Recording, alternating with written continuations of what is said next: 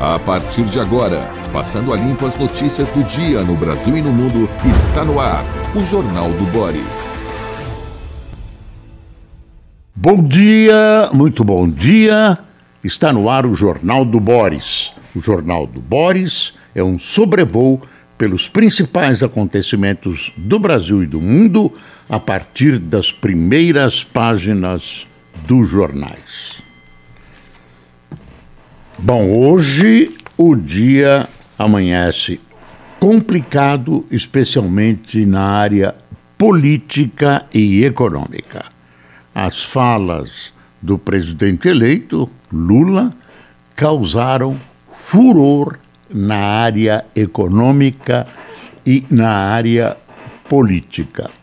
Os uh, correligionários do presidente, as pessoas mais ligadas a ele, dizem que depois dessa fala, embora ele desdenhe as reações, depois dessa fala, ele deverá moderar o seu discurso na área da economia, que é sempre ligada à área da política. Não sei quando você entra num detalhe técnico, mas nesse caso ele deu pistas muito claras do que pode ser a política econômica de seu governo, que começa a 1 de janeiro. Está aqui a primeira página da Folha, discurso de Lula sobre teto de gasto derruba mercado. Ah, vê a manchete do valor. Dólar dispara e bolsa derrete após fala de Lula sobre gastos. E o Estadão, o Estadão, bolsa cai e dólar dispara após Lula fazer críticas a tal estabilidade fiscal. E o Globo, dá para ver? Está aqui. Lula critica a tal estabilidade fiscal. Bolsa cai e dólar dispara. Esse quadro deixou o mercado, o tal mercado, perplexo. Uh, deixa eu dar uma lidinha para quem não conhece. Em reunião com parlamentares aliados em Brasília, o presidente eleito Luiz Inácio Lula da Silva fez declarações que provocaram forte reação do mercado. Por que as pessoas são levadas a sofrerem por conta de garantir a tal estabilidade fiscal desse país? indagou ele, que disse que o social é a prioridade e criticou o teto de gastos.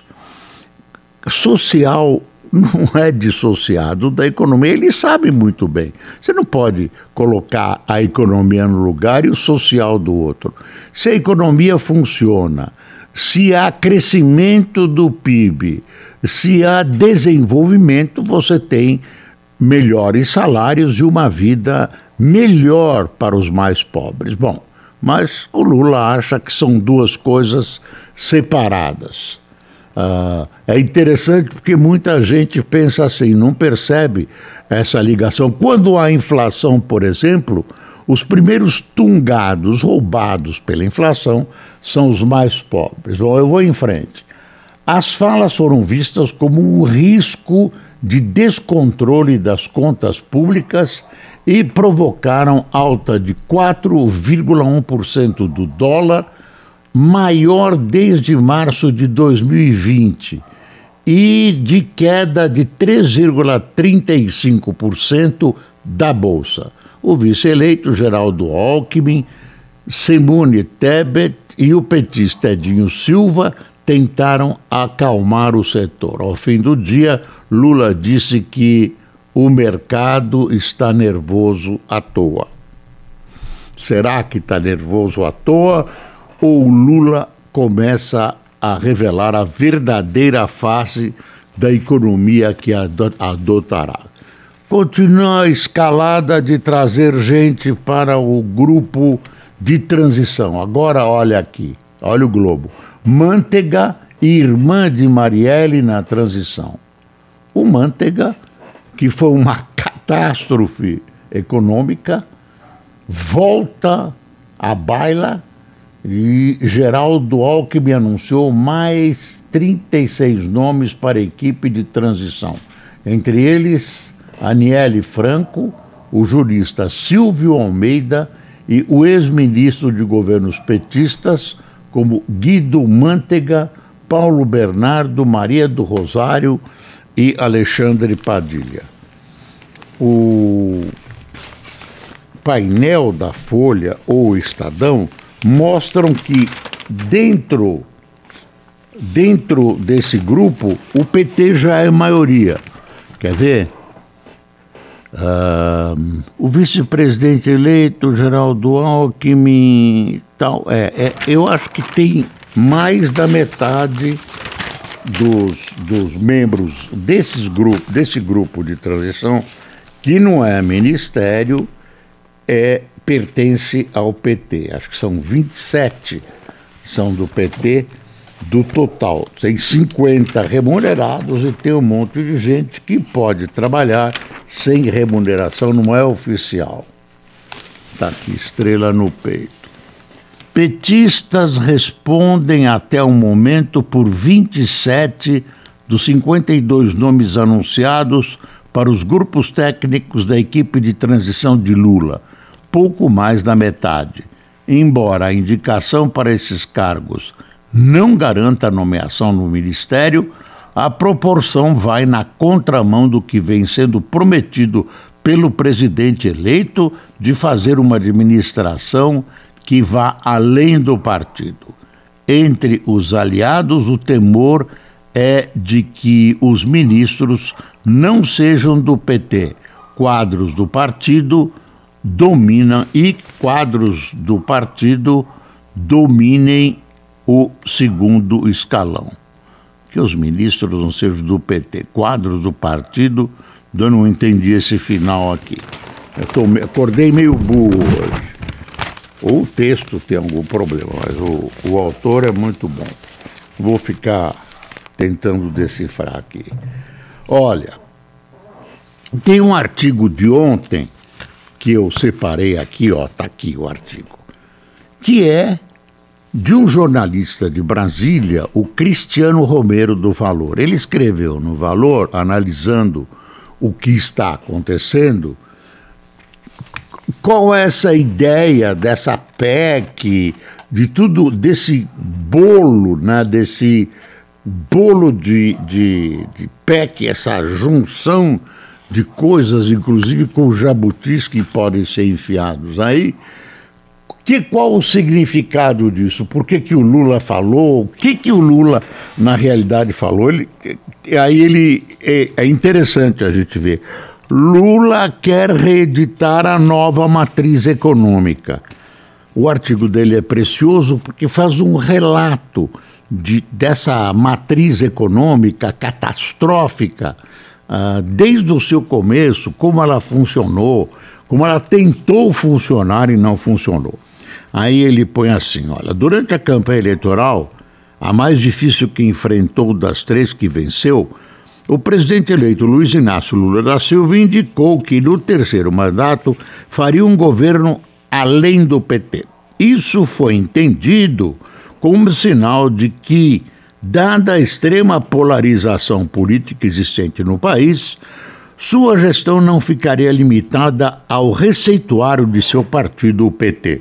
Agora, no período de transição, Lula evidencia que na área econômica pretende adotar políticas da chamada nova matriz econômica. Aquilo que levou, começou com ele e afundou de vez com a Dilma. Na reta final da disputa, o petista recebeu apoio da centro-direita.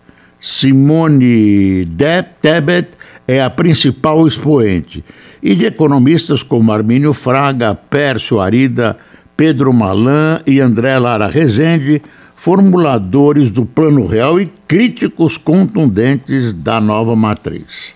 Na campanha presidencial de 2018, o principal assessor econômico de Alckmin, eleito agora vice-presidente, foi Pércio Arida, que neste momento estaria participando da equipe de transição. O possível retorno da NME, nova política econômica, né, nova matriz econômica, dado como certo, segundo afiançaram fontes próximas do presidente eleito, contradiz também a composição feita por Lula durante a campanha. A aliança com Alckmin foi o fato mais marcante da campanha vitoriosa do petista. Mesmo tendo trocado de partido, PSB para o PSB, uma legenda de esquerda, o ex-governador de São Paulo sempre foi visto como gestor austero, incapaz de colocar em risco o equilíbrio fiscal. E aí, por aí adiante, aí ele define aqui a NME, a nova matriz econômica, foi o conjunto de medidas que começaram a ser adotadas no segundo semestre de 2011, no primeiro ano de mandato de Dilma. Até agosto daquele ano, predominou o arcabouço econômico vigente desde julho de 99, quando o presidente era Fernando Henrique Cardoso. Lembra? O pessoal ficou cobrando do Lula a mudança da política econômica para a política econômica que ele, que ele prometeu, tinha criticado muito essa política no Fernando Henrique e uh, não adiantou nada, uh, ele manteve a política do Fernando Henrique quando pôde e depois entrou a tal política econômica. Tem uma novidade aqui, novidade que é interessante a gente saber. Olha aí como vai desmontando as punições da Lava Jato. Cabral obtém vitórias na justiça e agora questiona sua última condenação. TJ do Rio de Janeiro revogou duas prisões preventivas contra o ex-governador do Rio, Sérgio Cabral, que segue na cadeia porque ainda tem uma condenação em discussão no STF. E se acha que o STF vai segurar ele preso? Ele é quase o símbolo final uh, da Lava Jato e da punição dos corruptos. Quer dizer, condenado, sei lá, 600 anos de prisão, tem um monte de atos de indisciplina dentro da prisão, criou lá um apartamento de luxo, enfim, um monte de, de coisas que mostram o caráter. Aí não vale a questão de caráter, mas vale a realidade do ex-governador do Rio, Sérgio Cabral, que parece, pelo jeito, pelo histórico né, do STF, vai ser botado na rua. Quer saber o que é? Isso é uma vergonha.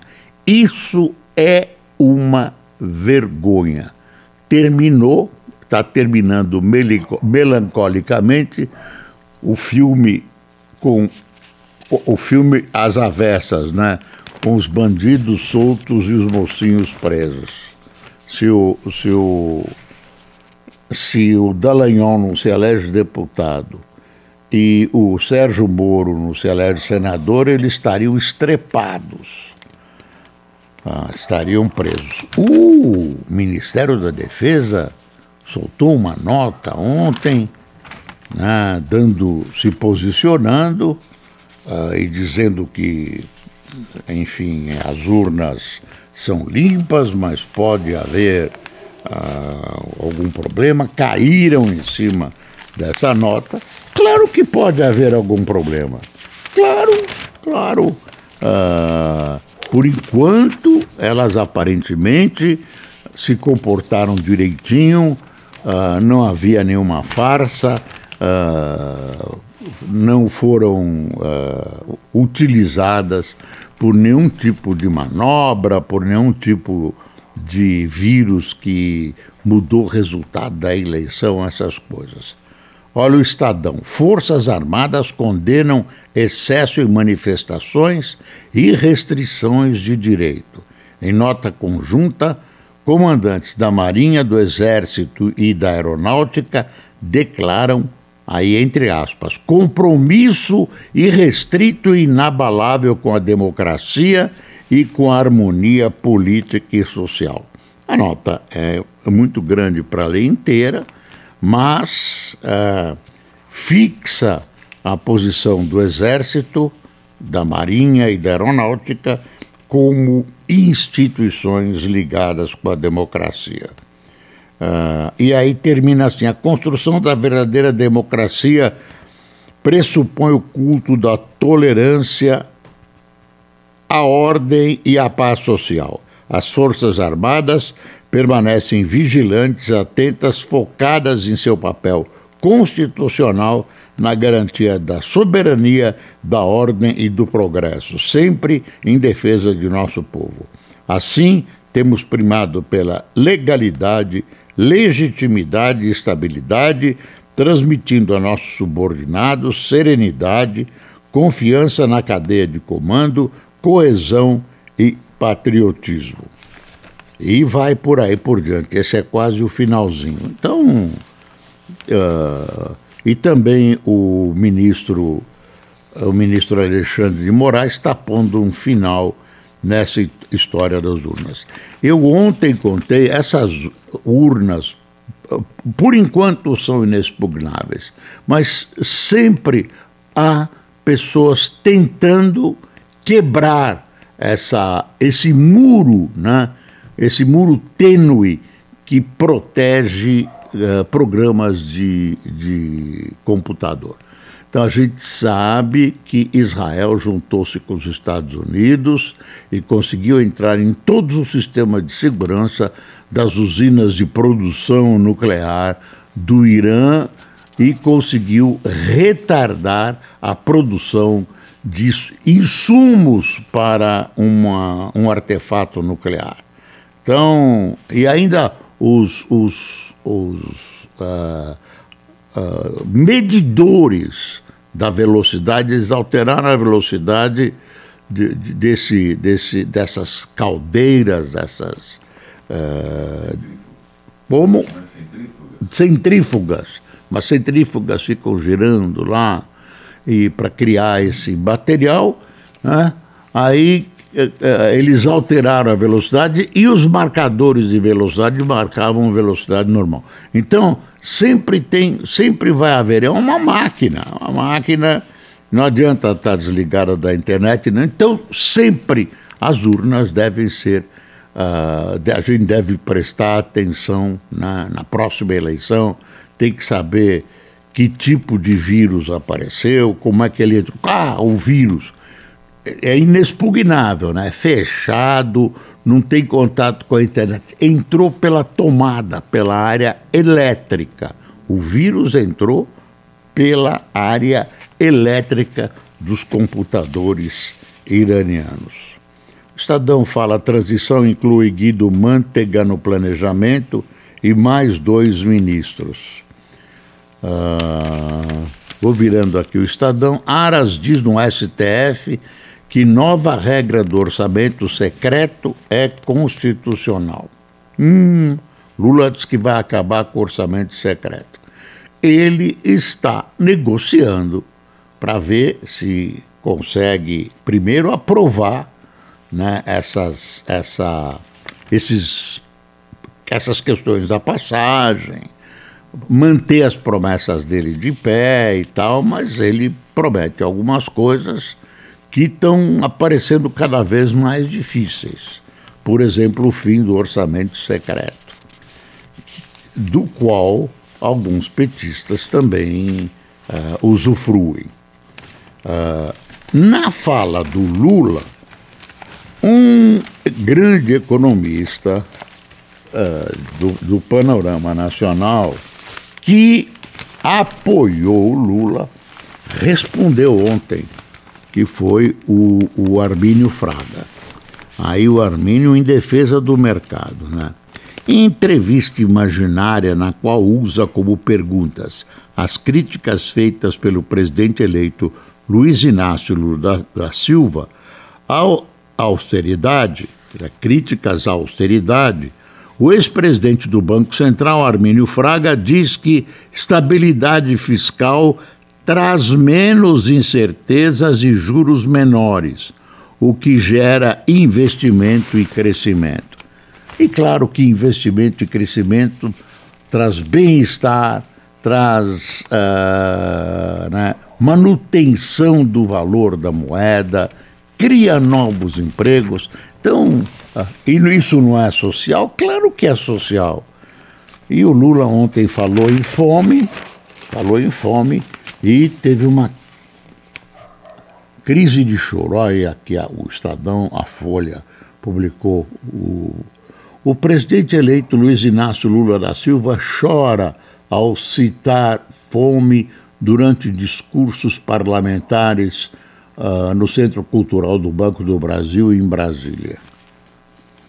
Uh, enfim, vamos acreditar que ele chorou de verdade, né? Uh, mas aí político chorando, melhor tomar cuidado. Deixa eu ver. PF investiga diretor-geral da Polícia Rodoviária Federal por sua atuação nas eleições.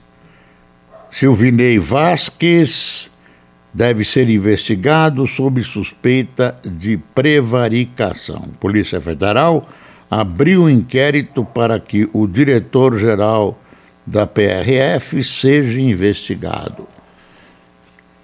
É, ficou estranha a posição dele. Parece que ele né? Existem indícios de que indícios de que ele atuou para tentar bloquear ônibus nas estradas que trariam uh, eleitores mais em número maior de Lula para votar e retardar essa votação para esse pessoal não votar.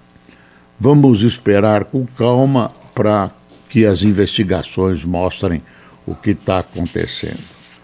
No campo internacional, é bom a gente saber que a Rússia saiu de Kherson. Está saindo, parece que vai agrupar tropas em outros lugares. Ah, essa, essa guerra está longe de acabar. A principal vítima é a Europa. Gás está faltando, está faltando tudo. Ah, ah, trigo, produzido pela Ucrânia e, e aprisionado pela Rússia. Uh, eleições americanas, né, ainda não terminou a contagem, mas a gente já sabe que a derrota dos, dos democratas não é aquela que se esperava, a ponto do Trump, que ia lançar a candidatura dele a presidente, uh, pensa em adiar esse lançamento. A França esbraveja com a Itália por barrar navio de imigrantes. Governo Macron resgata 234 refugiados impedidos de atracar no país de Meloni. Meloni é a nova primeira ministra de direita do, do, da Itália. China exibe míssil hipersônico, agora entre aspas, matador de porta-aviões. A China, a China, a China. Você definir para onde vai o panorama. Quando você tinha União Soviética e Estados Unidos do outro lado, era mais fácil. Agora, a, questão internacional se tornou extremamente complexa. Tá aqui, Lula falou de um conflito que não existe disse ex-diretor do BC. O, dessa vez é o Luiz Fernando Figueiredo, afirmando não ver problema em expansão de 100 bi de gastos, desde que haja plano para controlar a alta da dívida. Até ontem o PT queria licença para gastar sem limites. Aí não dá, aí não dá. Responsabilidade fiscal que eu disse, ajuda os mais pobres, responde Armínio a Lula. Depois de entrevista imaginária com petista, ex-BC responde a questão em discursos, uh, em questões em discurso do eleito. Responde a questões em discurso do eleito. Aí tá, PEC vai tirar Bolsa Família do teto para sempre, diz relator. Medida ainda será negociada. Novo governo estima em 175 bi o programa. Está confuso, né? Mas a gente está acompanhando. Política nesse, num momento como esse de transição, e que transição não é simples. Então a gente vai colocando, vai mostrando que o Lula está tendendo para uma política que não deu certo. Tem, tem uma lógica, tem, mas não deu certo. A utilização dos bancos federais, que ele quer mudar e tudo isso, gente, gente, minha gente, lembre-se do exemplo da Dilma, que é PT também. Agora tão, a Dilma virou quase uma santa. Pedalou, gente. Ah, foi um golpe. Pode ter sido, mas foram lá buscar o pedalou, como foram buscar o carro da mãe, a, a Elba da mãe do presidente Collor para derrubá-lo. Quem tomou cafezinho com a gente? Fabrício Riso, Eliana Zanatelli, Marisa Vilela, Fabrício Bernardes, Vera Machado, Maristane Neiva, Leo, Leodete Andrade, Demolins Alves, Ilza Correia, Cristiano Macai, Manuel Rodrigues, Verônica Gomes, Raquel Rodrigues, Emerson Silveira, de Angra dos Reis, Kátia Carvalho, de Toronto, no Canadá, uh, Juarez Caçaniga, de Brusque, e Serli Kioato, de Barão de Cocais. É isso, né, Cássio? Pessoal, uh, um bom fim de semana para você. O tempo aqui em São Paulo abriu um pouquinho, você vai poder usufruir provavelmente melhor. Não esqueça das vacinas das crianças e não esqueça, ainda as coisas continuam de maneira a recomendar que o Brasil seja passado a limpo. Bom dia.